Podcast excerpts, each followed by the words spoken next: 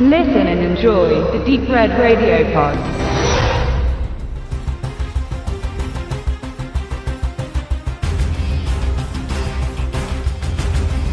Die Serien zu The Marine und 12 Rounds der WWE Studios sind die ältesten und wohl auch etabliertesten Filmreihen des Wrestling Entertainment Konzerns. Beide nahmen ihren Anfang im Kino, beide mit John Cena als Galionsfigur. Cena war ab Mitte der 2000er der begehrteste neue Hühne dieses speziellen Kampfsports mit Showcharakter. 2006 kam The Marine unter der Regie eines Newcomers. 2009 folgte 12 Rounds, den der im Business tief gefallene und hart gelandete Rennie Harlan inszenierte. War The Marine eine würdige Reminiszenz an das Actionkino der 80er und 90er Jahre im Allgemeinen, so entpuppte sich 12 Rounds als schwache Kopie von Stirb langsam 3.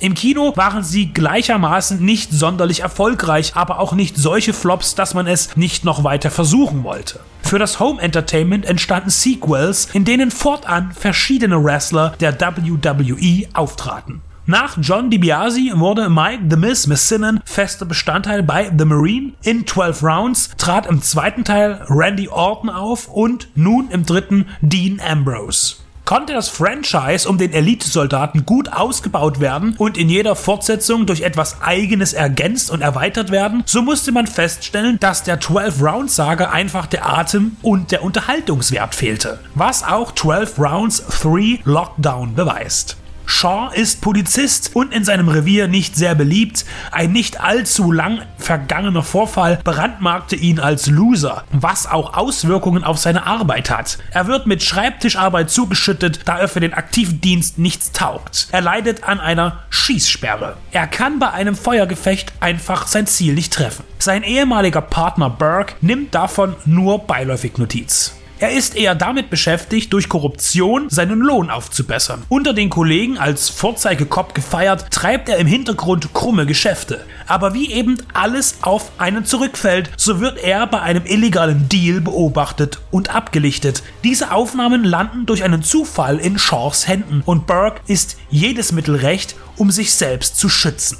Als er und Shaw fast alleine im Department sind, verriegelt er Türen und Fenster alle möglichen Ausgänge. Ein sogenannter Lockdown. In dieser isolierten Umgebung der Polizeistation machen Burke und seine treuen Anhänger Jagd auf Shaw, der sich nun zusammenreißen muss, um für sein Überleben zu kämpfen spielten die beiden vorhergehenden Filme in Städten und hatten einen unbegrenzten Raum zur Verfügung, in der sich der bedrohte Held behaupten musste, so setzte man nun auf ein Kammerspiel. Aber nicht nur das ist anders, denn von dem bekannten Konzept, dass der jeweilige Protagonist mehrere Aufgaben erfüllen muss, um sein Leben oder das einer ihm zugehörigen Person zu retten, weicht Lockdown gänzlich ab. Eine Veränderung war dringend nötig, aber diese Variation ist auch fehlgeschlagen. Zwei große Probleme ergeben sich. Erstens, Dean Ambrose besitzt kein Charisma keine Bezugspunkte, an denen sich der Zuschauer festhalten kann. Er ist schlichtweg ungeeignet als Darsteller.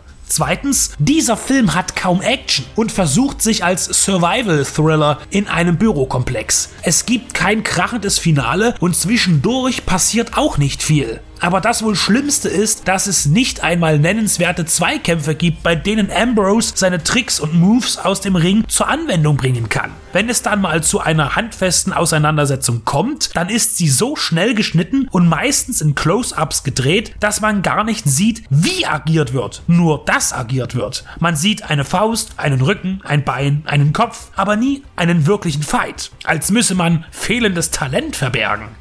Der einzige Wermutstropfen ist, dass rein technisch sauber gearbeitet wurde. Kamera, Licht, Montage sind anstandslos ausgeführt, aber das nützt nichts, wenn es einfach nichts Gutes zu sehen gibt.